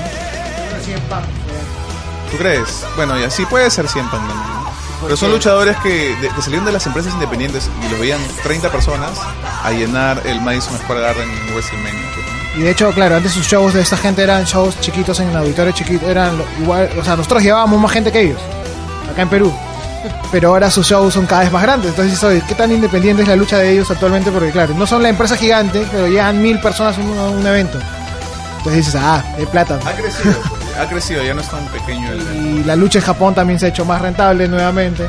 Entonces hay luchadores que dicen, no, yo no quiero ir a WWE, gano más plata luchando medio año en Estados Unidos y medio año en Japón. ¿Hay más podcasts como el de ustedes? En Perú, creo que sí, no estoy seguro. ¿no? De hecho, nosotros somos medio vagos, ¿no? Debe haber, debe haber. Sí hay ¿Cuándo gente, creo... este podcast? Ah, el, El como- que ustedes tienen. el su podcast fue casual, ya fue, mira, yo el- yo asumo el papel en Imperio de...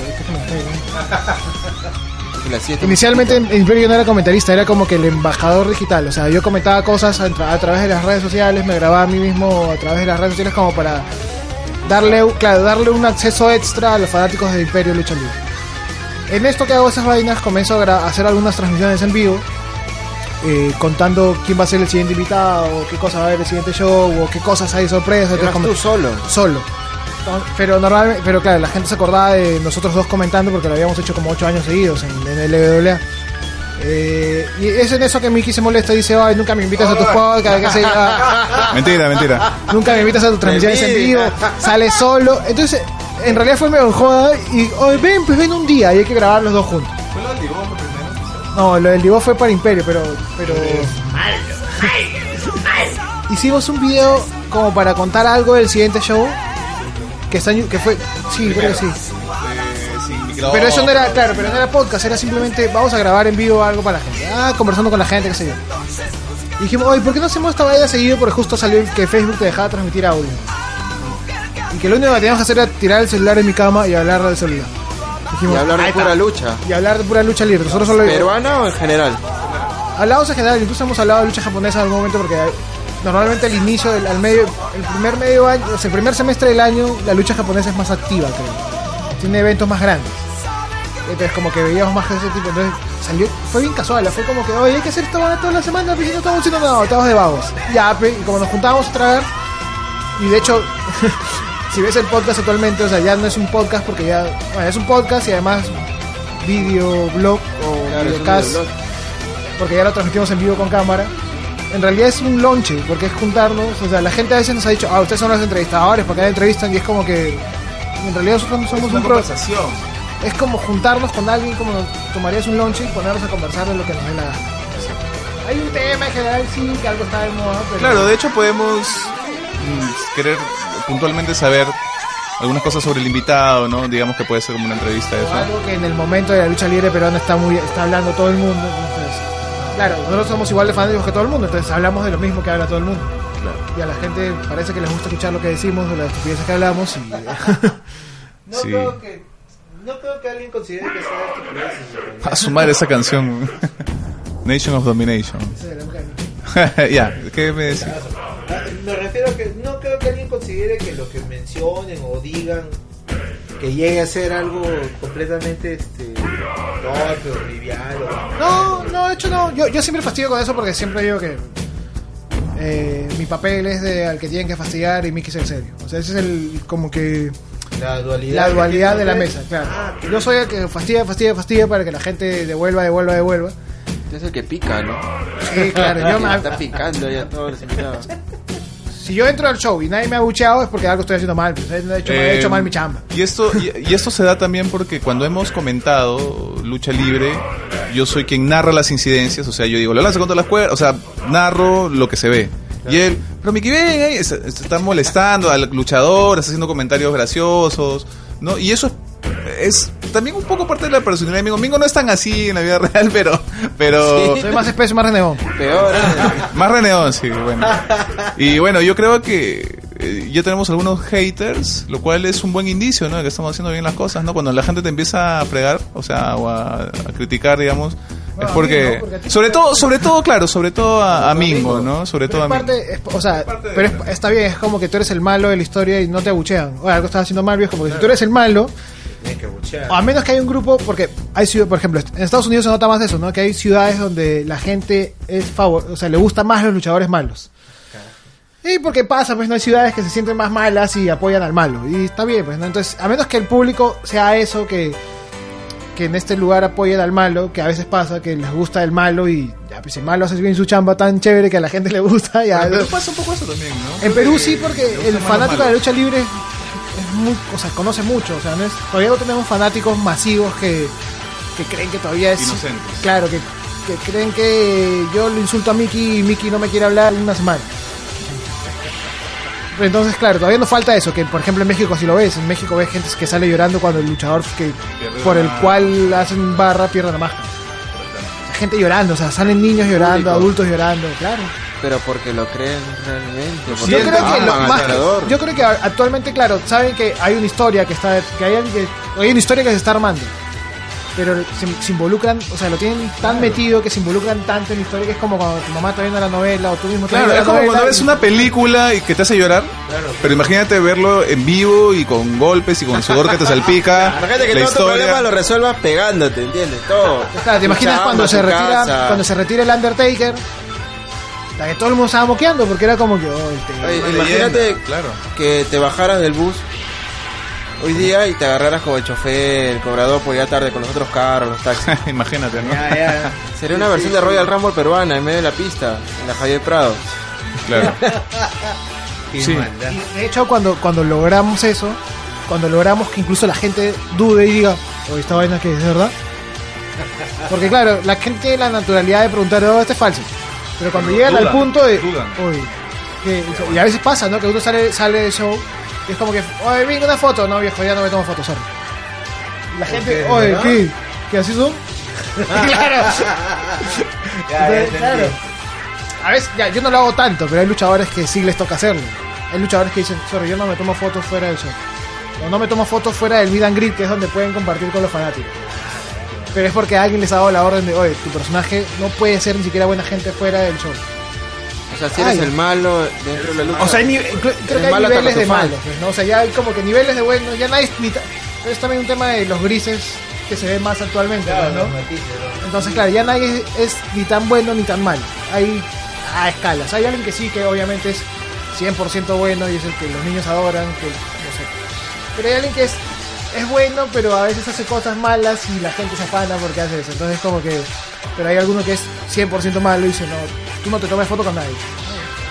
Y sales y no te tomas. Claro, a menos que seas un luchador bueno, que seas un sobrado y que en la calle no, viene un niño, este, "Ay, una foto fuera acá. No, no, Pues no, no, no, no conozco, a- de Perú no conozco alguno que sea así. Yo lo que hago, por ejemplo, es fastidiar sí, a todo el mundo. Ay, mira, afeítate la barba, ah, ven a afeitarme la tuca.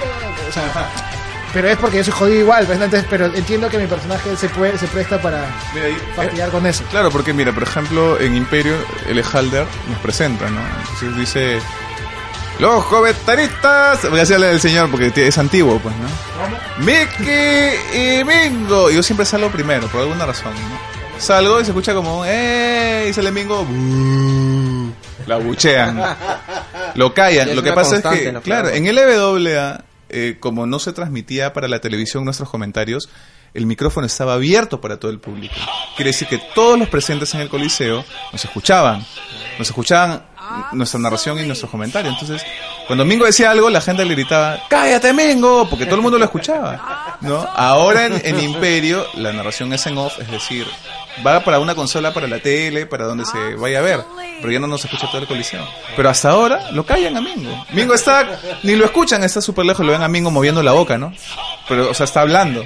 ¡Cállate, Mingo! Lo callan. O sea, ya quedó, ¿no? O sea, ya como... Pero al final tú sabes que está, o sea, para mí, que está alguien- bien, Claro, que alguien me calle, que me abucheen, para mí es como que, ah, estoy haciendo bien mi Claro, im- imagínate eh, un luchador malo que salga y que no genere reacción, un luchador, un comentarista o alguien que está subiendo un papel, si no genera ninguna reacción, entonces como dice amigo, pues estás haciendo algo mal, ¿no? Y de hecho tú sabes, pues no, la gente abuchea y es como que, eh, por ejemplo, el tío Halder es de la, de la escuela antigua, del cachacán antiguo, entonces se entiende que él no se tiene que meter con el fanático porque, en cambio, actualmente no, nosotros tenemos el concepto de que hay que meternos con el fanático, pero el fanático se, se prenda, a veces se meta, o sea, el fanático al final va a desfogar también un montón de emociones, o sea, vas, vas a ver un par de patas golpeándose y ah, te sientes como en el estadio, ¿no? Entonces, claro, yo salgo, la gente abuchea y lo que hago es joder más para que la gente abuchee más. Joder, aquí abuchea bien para que- Pero nunca Claro. se, se lo tomado en serio contigo, espero. no, porque es gracioso porque a la gente le gusta buchear y luego, claro, yo ya estoy más o menos fuera del personaje y dando vueltas a veces por el show. Oye, amigo, ¿una foto? Ah, sí, claro, viejo. Entonces, claro, es parte del recuerdo de la gente. Chicos, ustedes están muy dedicados al tema luchístico por el podcast que tienen, el trabajo que están haciendo en Imperio, haciendo los comentarios, la narración. Así es. Y en su vida personal, ¿a qué se dedican? Mingo, tú primero. Ah, primero, Primero los menores.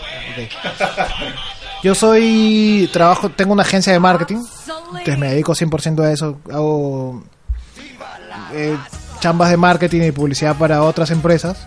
Este, lo gracioso es que varios, de la, no varios, ¿no? Pero algunos con los que trabajo actualmente también son gente metida en la lucha libre, lo cual es chévere porque... eh, es- pero es casual, es como que, oye, tú sí haces esta vaina, sí, o yo también, entonces ¿por qué nos juntamos? Ya, pues que juntarnos. hay que... Entonces, claro, incluso en algún momento Miki ha hecho, me ha hecho chambas a mí, o yo le hago chambas a él. Este, tenemos un amigo que es Kawashita, que, es, que ha sido luchador, que actualmente es creativo de Y es el productor Libre. de la mesa de Mickey Es Mingo. productor de la mesa, el que nos dice que tenemos que hacer, aunque nunca le hacemos caso. Eh, y además es documentalista, entonces, claro, lo estamos ayudando ahí con su, con su documental. Entonces, como que. Yo hago eso, hago publicidad actualmente y. Y sí, hago eso, creo.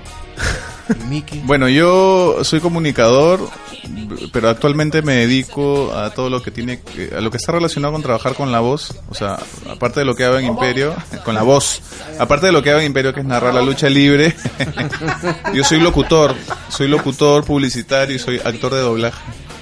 Este, yo sé que es algo que no es muy común, estoy metido en la lucha libre, en el doblaje, que son cosas poco comunes, pero es eh, en lo que me desenvuelvo actualmente, eh, ¿no? Así que no sé, eh, ahora que ya conocen un poco más mi voz, probablemente en algún momento escuchen pues en alguna publicidad ahí. este, Sí, en realidad lo noté desde el momento que empezó el podcast. Tienes una voz característica de, de réclame. Claro, tiene su voz de. Hola, ¿qué tal, amigos? Eh, Eh, bueno, sí, ya, ya, no sé si, no sé si mi voz cambia cuando, cuando se prende el micrófono, pero yo creo que hablo igual siempre, ¿no? que sí, o sea, igual a ustedes les debe pasar, no sé, pero yo, Instintivamente, ¿no? Claro. yo me acuerdo que la primera vez que grabé algo para Imperio y no lo grabé con voz de comentarista de lucha libre, eh, Gonzalo Rojas, Juan, que es- tiene también un podcast de lucha libre, que es el Muted Club, me dijo, oye, te he escuchado y no pensaba que eras tú. ¿Por qué? ¿Por qué? Porque no estás hablando con voz de narrador de LWA o voz de narrador de lucha libre, que estás hablando con tu voz. Y es como que raro, suena raro. Lo que pasa es que este, el tema de, la vocalización es algo que ayuda mucho a, a diferenciar este, la manera de hablar de cada persona, el Sí, cómo claro. se le entiende lo Por que supuesto. está hablando, Y- el tono en el que lo pronuncia. Exacto, exacto. Y, Miki es locutora a tiempo completo. Exacto. Y Todo el día habla así bonito, así. Tú le mandas un audio, ¡ay, viejo sopero, ¿qué estás haciendo? Hola, Mingo, ¿qué tal? Este, te estoy- No, mentira, estás exagerando. Pero, mira, y hablando de, lo, de las cosas a las que nos dedicamos, yo también actualmente estoy dando clases de dicción también eh, eh, dentro del taller de doblaje, porque eh, Torre A, que es la empresa a la que pertenezco relacionada con el doblaje, también da talleres de doblaje. ¿no? Y la parte de dicción eh, la, la enseño yo, ¿no? Así que, bueno, este, nada, tengo que darle unas clases a Mingo también. no, no, lo estoy vacilando. Mingo, Yo tengo un problema porque hablo muy rápido. no, pero Mingo, este, en realidad, a lo largo de los años, a, a- o sea, es, a pesar de no ser locutor, pues ya tiene una voz característica, una manera de hablar. De hecho, el Cállate Mingo nació porque lo hacía tan mal que la gente, ¡Oye, cállate! El Cállate Mingo lo hacía tan mal al inicio. No sé. Ya, ya tiene su técnica. Ya tiene ya una voz característica, ya, ya lo entienden perfectamente cuando habla, ¿no? No sucede así como un amigo que tenemos que se llama Guillermo Ravelo, que, que habla muy mal, pero bueno, ese es otro tema. Eres otro tema, Guillermo, así que si nos estás escuchando el podcast, todavía hay todavía hay chance en tus clases de... Eh, ya el, el próximo taller sería en febrero, por ahí, ya, ahí podría Ve entrar. juntando, Guillermo, para la clase de... No, pero no- él no tiene remedio, creo. No, porque... ¡Pum! Sí, ap- aparte tiene la voz así un poco rara, ¿no? Entonces, ah, sí, sí. Lo molestamos, pero con cariño, con cariño. ¿En qué, en qué consiste la adicción? Eh, mira, la adicción... Ojo, la adicción y no la adicción. Por favor, tengan claro, ¿ah? olviden la A. Sí, justo que Mingo está inhalando ahí. Este. No, no, es mi cigarro electrónico porque he dejado de fumar. Ah, ok. La adicción es la manera, las características que tiene una persona al, al- al momento de hablar. Eh, que si pronuncia mal la R, la L, lo que sea. Eso es la adicción de una persona. ¿no? Es, es la anatomía de, de- de su voz, de cómo habla. Eso es las características, esa es la adicción. Y eh, bueno, una persona que va a trabajar pues, frente a un micrófono, se va a dedicar al doblaje, a la locución o lo que sea, debería tener una adicción eh, no impecable porque es imposible que una persona hable bien todo el tiempo, ¿no? Pero una adicción buena, ¿no? Y yo me encargo de eso porque yo estudié locución hace muchos años y tenía un profesor que me paraba corrigiendo y me paraba molestando y nada, se me quedó, ¿no? Entonces creo que ya incluso conversando normalmente ya, ya la voz, no sé si tanto la voz, pero la pronunciación trato de que sea... Ya no trato, ¿no? Ya sale así. Y bueno, y creo que Mingo también, yo por parar tanto con él, Mingo también ya está mejorando su... Bueno, ya desde hace tiempo. Tiene una mejor dicción que la que tenía al principio, ¿no? Pero solo cuando hablamos en los shows de lucha. Normalmente si no, no quiero abrir la boca. Hablo como hablo ahorita, ¿no? Que casi no abro la boca y se escucha malazo. Esta carrera de locución, Sí. ¿tú la elegiste pensando en que algún día podías ser comentarista de lucha? La verdad es que no, ¿ah? Eh, Es la primera vez que me preguntan eso y ahora que lo dices, nunca había pensado en ser narrador de lucha libre. Me gustaba la lucha, pero nunca había pensado en ser narrador de lucha libre porque si a dónde voy a narrar lucha libre, yo sé acá no hay lucha libre para cuando, pues, para cuando estudié, no, no. Eh, yo quería trabajar en la radio y precisamente en la radio es en lo que menos he trabajado, pero siempre me gustó trabajar con la voz y en algún momento de mi vida quise ser actor, pero como, aunque no parezca, soy una persona que es algo tímida, eh, dije, ¿cómo puedo trabajar con la voz y actuar? El doblaje, porque en el, el doblaje es una especie de rama de la actuación, no de la locución, porque uno tiene que actuar, uno tiene que interpretar lo que ve en pantalla, ¿no? Entonces, eh, ahí maté dos pájaras de un tiro, ¿no? Pájaros de un tiro, así es. Sí, bueno, es un tema interesante, ¿no? Que ya, si quieren otro día me invitan para hablar. No, hay, hay bastante tiempo, hay bastante tiempo para hablar de eso. Este, mm, durante el, el desarrollo del tema de la lucha libre aquí con esta nueva empresa, ¿cuál es la dificultad que han sentido que este, falta batallar o sienten que ya está siendo batallado y ya no, ya no se requiere demasiado esfuerzo para continuar con este tema de la lucha? Aparte del sindicato, porque ya sentí que el sindicato... No, al sindicato ya lo puenteamos, pues, ¿no? Porque ya se, ya se averiguó el cómo es legalmente hacer bien las cosas y no caer en... O sea, el sindicato era una serie de extorsionadores que te mandaban a la policía de extranjería porque tenían su extranjero ahí. Era casi como pagar cupo, Lucina. O sea, una cosa así. Así Medio mafioso. Eh, pero claro, se averiguó que había unos trámites como para traer un artista internacionalmente, que lo hace cualquier espectáculo, espectáculo que trae un artista de afuera. Y se averiguó cómo hacerlo bien, pues, ¿no? Entonces como que, oye, ya tío, a veces es mejor pagar más, pero hacerlo legal, que pagarle a alguien que te está robando. Ah, bien. Es yo creo que es mejor. Y de hecho, felizmente en Imperio hay ese feeling, Vamos a hacerlo legal, pero así nos cueste más.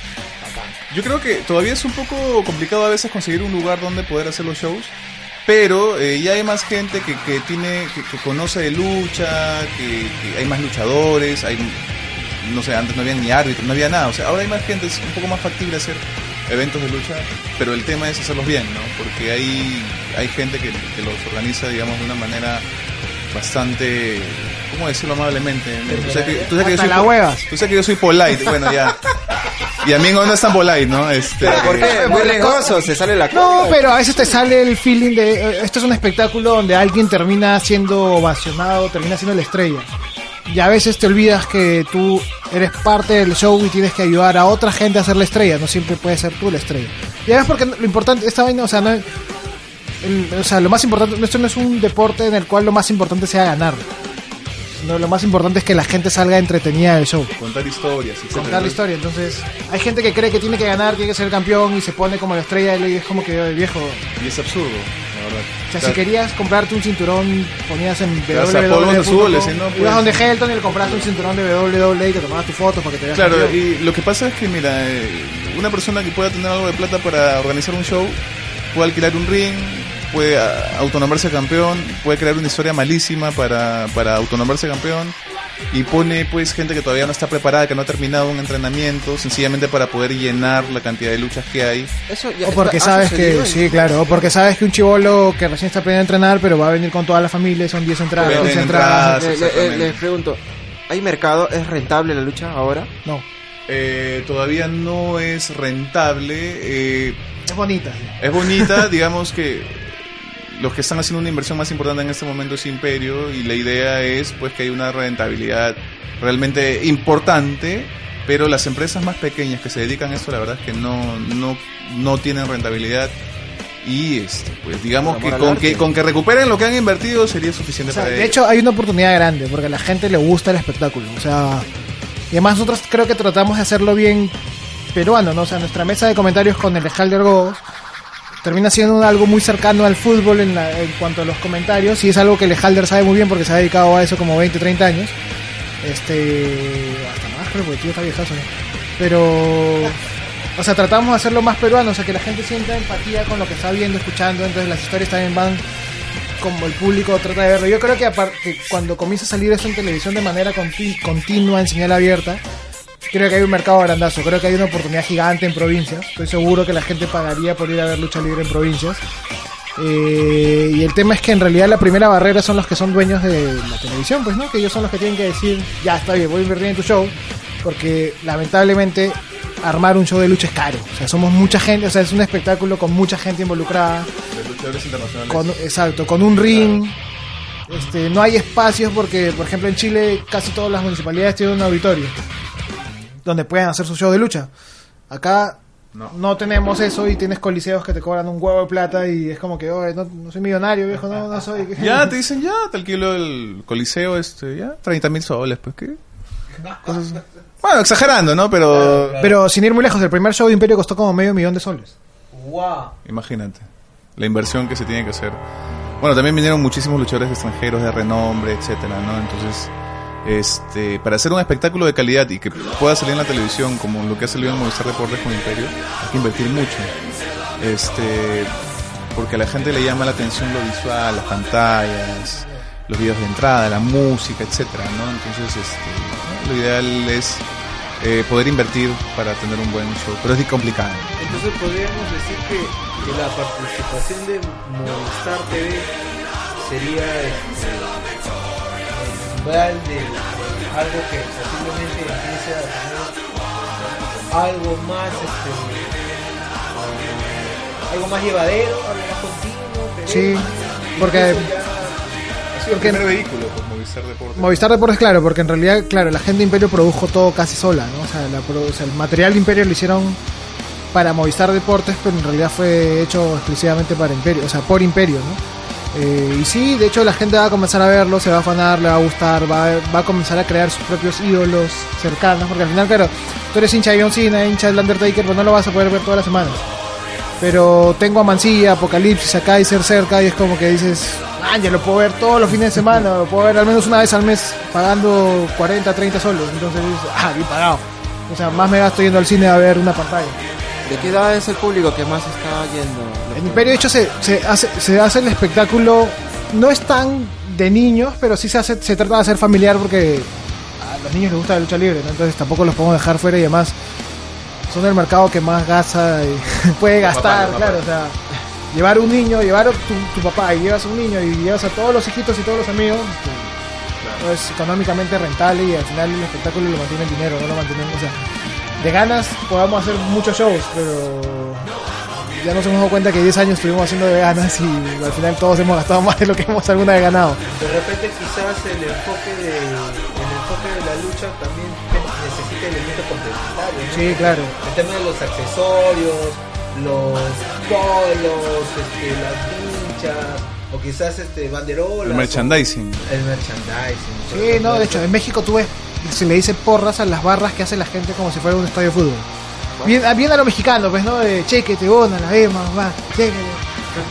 Pero, pero al final es la cultura de ellos, pues, ¿no? Entonces acá en Perú todavía no se Todavía siente... falta bastante para La eso. gente también hay que ser sincero, son, son medio, el peruano es medio tímido en general de soltarse Medio con algo, medio, ¿no? medio chuncho, es el sentido del chuncho. Solo para fútbol, ¿no? Sí, no, y encima del fútbol también es medio pecho frío porque no... no Pablo Guerrero no se molestó con toda la gente cuando metió el gol contra Colombia porque el estadio estaba mudo, o sea, es como que Ah, no- solo gritan con el gol. Exacto, Claro. yo soy hincha del Muni, por ejemplo, a mí me- voy a la barra y claro, tengo como que me chip del Muni que siempre perdemos, entonces como que ah, no pasa, siempre hay que alentar.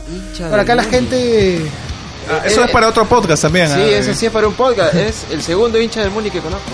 ¿Así? ¿Tan poquitos conoces? Y acá hay gente del Muni es regular, ¿ah? Porque por acá en San Roque... Pero a ver, pregúntale quién es, pues de repente mudado lo recién. conoces también. No, es la gente de Francasur, que es mejor. Pero claro, o sea, en el Perú tienes como que medio timidez porque dices, oye, pero si grito la gente se va, y si me abuchean, Hay que rache. entonces Faltea. como que la gente no suelta, ponte, tú ves un show en Inglaterra, o en- la gente canta las mismas barras que hacen el fútbol inglés, las hacen en la lucha. Y es bravazo, ¿ves? Porque te sientes metido en el show. Y de hecho es mucho más bacán hacer un show gritón. y ahí en la lucha, ahí, ahí en la lucha, allá afuera de los de las arenas, los coliseos en México, pues eh, encuentras un montón de gente, lo que se llama acá ambulantes, vendiendo máscaras, vendiendo pósters, vendiendo un montón de cosas, porque ya, así como cuando uno va al estadio a ver fútbol y te venden las vinchas y los polos, todo, Claro. este, ahí afuera ya la gente se recursea en México vendiendo este tipo de cosas, ¿no? Acá todavía, bueno, las, las empresas que tienen- hacen sus polos, bueno, los venden dentro del hecho. Pero afuera no ves pues la, la cantidad de ambulantes que hay como en un partido de fútbol, ¿no? A mí me gustaría personalmente algún día llegar a ese nivel, ¿no? De, de que hayan colas con gente y que Bueno, vendan... el primer show de Imperio tuvimos eso, pues, ¿no? Bueno, sí, fue, fue bien grande, ¿no?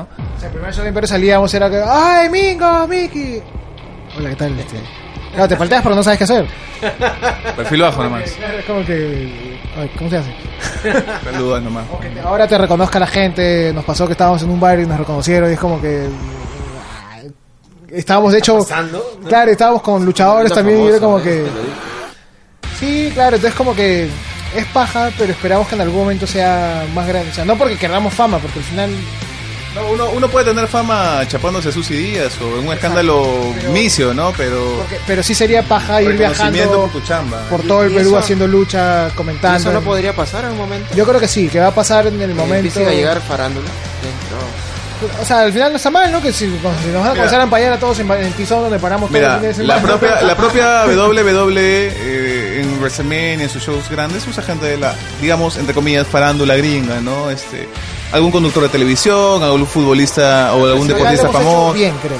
Porque han entrado Manuel Gol, Pietro Civile, Aldo Claro. No han entrado a luchar porque ellos no son luchadores. Eso está mal, ¿no? Cuando quieres meter a alguien famoso a la fuerza, al show. Oye, pero él no es luchador, no lo han entrenado 10 años para que lo haga. Pero entonces, ¿cómo entran ellos? Entran con personajes dentro de la historia de ser el dueño, el dueño bueno, el dueño Hasta malo. puedan llegar. el manager, entonces, pero esa chamba donde no luchan, sino donde son actores participando de la historia, la hace muy bien y se nota la, se nota la calidad de, de Pietro, de Manuel, de, De de Aldo. Que lo gracioso es que Manuel Gol y Aldo son de verdad 100% fa- y el mismo Pietro también es- eh, no es tan fanático como ellos, pero también le gusta. Entonces es paja porque se involucran en la historia y de hecho para ellos como actores es un espectáculo un distinto. reto, es algo distinto. Porque, claro, no es como en la obra de teatro que está sentado y la gente reacciona cuando tiene que reaccionar. Acá es como que la gente te grita y te obliga a cambiar el guion. Es súper interactivo. Y es Ah, de hecho, qué, qué- qué interesante. Esa parte sí no, no me la imaginaba, pero... Bueno, este, cuando hay un show de Imperio, este, están obviamente... cordialmente fecha ya? invitados el día. Ah, no, todavía no hay. Esa es la voz de comentarista de Mingo, la ¿te animas? Vamos. Pero claro, sí, o sea, la idea es experimentar cosas... Bueno, Bueno, eso le gusta mucho al doctor de mente. Tenemos un ¿ah? amigo doctor de mente que es este psicólogo loco que dice negro, tienes que experimentar. Ah, Tenemos un amigo, el doctor de mente, que ha sido luchador además. Eh, algún momento también estuvo comentando conmigo, muy al principio, este, y es un, un hombre muy sabio que le gusta experimentar, ¿no? Y siempre nos lo recomienda. No sabemos a qué se refiere específicamente, pero siempre nos dice experimenten, porque tiene la voz así grave, ¿no? ya, ya sabía ese todavía que se iba a prestar a eso, ese comentario, pero... Bueno. eh, aventurándome, o sea, no estaría mal experimentar esa clase de sensaciones de... Perdón, ¿De ir a ir? una ¿Cómo? arena. ah, ya, ok, De ir a la, ir a a la una arena. y ver una lucha libre. Te va a gustar. eh, que- que, este, esta idea de, de, de si es real o es falso es algo que siempre ha quedado en el Y de, pensamiento. y de hecho en vivo te va a quedar el fil O sea, yo he visto gente que va en vivo. Hay un pata que ha ido por primera vez y creo que no es fanático de la lucha, pero fácil sí el espectáculo. Que sé yo, es el, creo que se llama el Cholo Mena. La verdad es que no, no lo conozco mucho, pero es un Youtuber. y tiene un programa de Estudio 92. Tú ves las reacciones del pata siendo su primer show de lucha libre y dices, oh, este le debe gustar la lucha libre siempre. Y era la primera vez que iba. Y decía, ay, qué paja esta vaina. Lo que y pasa lo es que emocionado y decías, oye, ¿qué, man? ¿Qué le Lo pasa? que pasa es que es algo que es di- diferente. Cuando nunca jamás se va a igualar ver televisión, ver televisión, ver lucha libre por televisión. Que, mm, bueno, ya. Pero ir a un show de lucha libre es, es una experiencia que yo les recomiendo a todos, ¿no? O sea, tú le gritas a la televisión y ya no pasa nada, pero tú le gritas al luchador en vivo voltear a- y voltea y te dice, "Ay, ¿qué tienes? Ven acá y me lo entonces como que ¡ah! ¡Qué miedo! claro, te- te entra la vaina de o le gritas al bueno, vamos, y el bueno te dice, sí, vamos, vamos", y la gente Ah, se me empila. hizo caso, me hizo caso. Claro, es como Ah, cuando qué Perú comienza, ¡ay, vamos peruano! ¡Ya! Claro, interactúas Ah, con el luchador, viene, viene pues el manager del otro, por la espalda y todo. No, porque, o sea, tratan de, se compenetran bastante en, en la, en la historia de la lucha y en la lucha en sí, ¿no? Claro. Claro, no es como ver una obra de teatro del cine, ¿no? Tú miras nomás, acá puedes Claro, hasta se participar. gritar. Y de hecho muchos luchadores dicen que cuando la gente está más metida en la lucha, la lucha sale mejor. Porque van moviendo la lucha en función de cómo la gente va reaccionando. Así es. Y bueno, y también es bacán gritarle a Mingo, pues no cállate, Mingo. Entonces, Cerberus, vamos al siguiente evento que haya de Imperio. Tiene que ir, tiene que ir. Transmitimos en vivo, ¿eh? Claro, subimos al Podemos ring transmitir también. en vivo a través de nuestro Facebook. Eh, chicos, de verdad me, me encanta la pasión con la cual ustedes han comentado la historia, hasta cómo han llegado, se han conocido, cómo han creado la mesa de Mickey Mingo y sin darse cuenta ustedes con su trabajo, ¿no? con el proyecto que tienen y con las experiencias que han tenido, también son parte de toda esta revolución que es la lucha libre aquí en Perú. Del folclore luchístico. ya. un referente, lucha. un referente muy importante para la lucha libre en el Perú. Claro, digamos que somos una especie de voceros que a los que nos escuchan toman en opinión, toman en opinión, no sé si estoy hablando al revés hoy. Toman en el cuenta, pisco, el pisco. toman en cuenta nuestras opiniones. No sé, no, no sé, no me aventuro a decir que tenemos alguna autoridad, ¿no? Simplemente damos nuestras opiniones y bueno, a la gente le, por alguna razón le- les gusta escucharnos, ¿no? Y de hecho creo que la gente que lo está viviendo así con nosotros, todavía nosotros podemos como que ser muy cercanos a... Todavía, claro. todavía. Sí, porque es que, por ejemplo, lo que nos comentabas hace un rato, este, que era... O sea, ZD nos decía, a veces comento en el pod cuando hacen las transmisiones en vivo y no me comentan. Ah. Porque en algún momento la transmisión en vivo tiene 700 mensajes en una hora.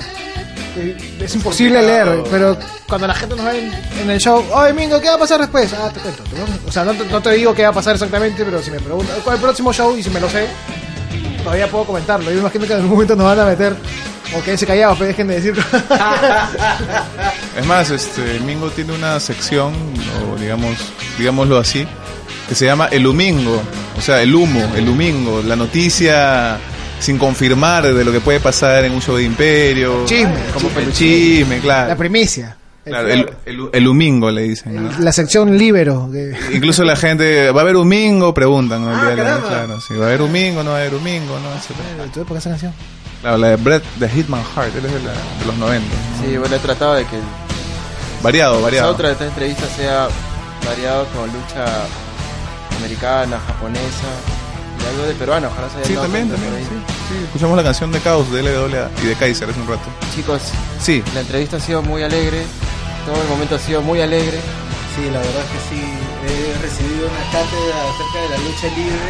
O sea, no, no soy un consumidor de esta clase de, de espectáculos, pero me no he animado. y no eres consumidor de otras cosas tampoco. ¿no? Sí, soy consumidor de muchas cosas. Kentucky, Kentucky. se nota en mi, en mi, en mi cultural figura. De acá nos vamos a comer Eh, pollo, eh, estoy con pero hambre. por supuesto, hay que mantener la disciplina y engordar el cuerpo. Bueno, para las personas que escuchan este podcast, eh, quienes están con nosotros es Mickey y Mingo. Ustedes también pueden seguirlo a través de su podcast, La Mesa de Mickey y Mingo, y a través de su página de Facebook, donde ellos transmiten en vivo sus programas y donde podrán verlos. Pero se Eh. que, que, que lo digan ellos. eh, a ver, A ver, este, ya, nosotros estamos todos los miércoles. eh, muy, muy rara vez cambiamos a jueves, pero siempre lo avisamos. Sí, nos vamos al Yami. Y todos los miércoles a partir de las 8 de la noche estamos, eh, bueno, Mickey Mingo, el burro por delante, Mickey Mingo, eh, DJ Wakala, que es quien nos pone los soniditos y la música, está nuestro productor Kawashita, que no aparece, pero se siente su presencia ahí, y este Juan, que también a veces está ahí, que tiene su podcast, del Muted Club, que tiene también su podcast y a veces está invitado ahí. Bueno, es parte ya de la mesa, ¿no? Todos los miércoles a partir Fiorella, eh, bueno y, y Fiorella Con que es este nuestra nuestra multiuso, ¿no? Este y nada, nos pueden escuchar en la No, pero es en el buen sentido de la palabra, porque nos ayuda, nos apoya con las Por si acaso cámaras, este podcast no se edita, nos ayuda. se no mejora el na- audio. no hay nada que explicar acá porque Fiorelita sabe lo que hace en el programa. Por supuesto, ella, ella sabe y ella es, ella es útil e importante y bueno, ella está también eh, Además nos lleva comida. Nos exacto, nos lleva comida, nos lleva dulcecitos, cositas así. Y también, bueno, es, Y ahora tiene su segmento que es antes de los shows. Exacto, es como reportera también. Bueno, lo- nos pueden escuchar los miércoles a las 8 de la noche. Pueden buscarnos en la mesa de Mickey Mingo, tal cual, en Facebook. Y bueno, cada uno de nosotros, bueno, ahí van a encontrar nuestras redes sociales también, por si quieren seguirnos este, individualmente. Mingo, algo final también para decir. No, no, darle las gracias a ti, ZD, a Cerberus, por habernos invitado a este podcast sobre nuestro podcast. Es una cosa así como este, la película de DiCaprio, ¿cómo se llama? Allá, el sueño dentro del sueño. Claro, claro, ¿cómo se llama esta película? No me acuerdo. Bueno, Kawashita, ah, no, esto no se envió. Kawashita, nuestro amigo, tiene una memoria prodigiosa por estas cosas. Pero nada, este, invitar a la gente que nos siga en nuestra página de Facebook como la mesa de Mickey Bingo, a Mickey Bane como Mickey Bane. Tengan cuidado porque si buscan Mickey Bane va a salir su perfil personal y su página. Este, a mí, sí. Ah, yo soy como Mingo y al proyecto de nuestro amigo Sebastián Cabollita, que es un documental sobre la lucha libre, justo sobre los últimos 10 años de la lucha libre, que nos ha pasado, que nos ha grabado los últimos 10 años de su vida y ha hecho un documental de los 10 años de la lucha libre en el Perú, que se llama Cachascán, Cachascán 2.0. ¿Y dónde podemos ver ese documental? Todavía no está. Todavía no se ha lanzado, pero ya ha sacado el tráiler que la verdad es bien paja. Es como que. Es la parte indie de la lucha libre en el Perú. La lo que está detrás. Y ustedes están partícipes de ello. entonces? Es como que con una historia de todos. De hecho, hay una escena final bien paja que nos muestran a todos los que participamos de. O que, que son entrevistas de lo que cada uno se ha acordado de los últimos 10 años. Y se ve un reflejo de cómo empezamos nosotros hace 10 años y cómo hemos ido en el último en el show más grande de Imperio. Entonces es medio gracioso vernos más gordos. Una evolución. bueno, y, y sí, agradecerles también, ¿no? Este, gracias por considerarnos, eh, gracias por, por escucharnos y, y gracias por no... Y los vemos en el próximo show de Imperio, sobre todo Cerberus, ahí para y- que y- gracias por aguantarnos también toda esta hora que hemos estado hablando, ¿no? Nada. El café y los tragos, estaban ricos. Bueno, yo quiero agradecer la presencia de, de la mesa de Nicky. Han sido unos invitados bastante interesantes, como todos los que vienen aquí. Y elocuentes, locuaces. elocuentes y de los que se pueden aprender muchas cosas. ¿ya? Y quiero hacerles recordar a cada uno de ustedes que nos, que nos permiten acompañarlos en sus quehaceres, eh, que ustedes, así como ellos, han tenido unos inicios que quizás no quedaron muy claros. ¿no? A veces estamos en, en el avanzar y no tenemos claro hacia dónde vamos. Pero si nos gusta lo que estamos haciendo y consideramos que vale la pena el esfuerzo, vamos a lograr metas bastante concretas y van- vamos a sentirnos realizados, que es lo más importante. Yo siento bastante la satisfacción de Miki y de Mingo por lo que hacen, entonces yo podría poner las manos al fuego en decir de que lo que están haciendo es algo mucho más que satisfactorio. Así que no se olviden, el cielo es el límite y el límite lo ponen ustedes. Eh, Ha sido un gusto, aquí les habló Cerberus. ¿Algo más que puedas decir, ZD? Eh, bueno, para que no se olviden, nos pueden ubicar en Evox, también con el nombre Vago Sin Sueño, en Facebook, denos like, estaremos subiendo esta entrevista.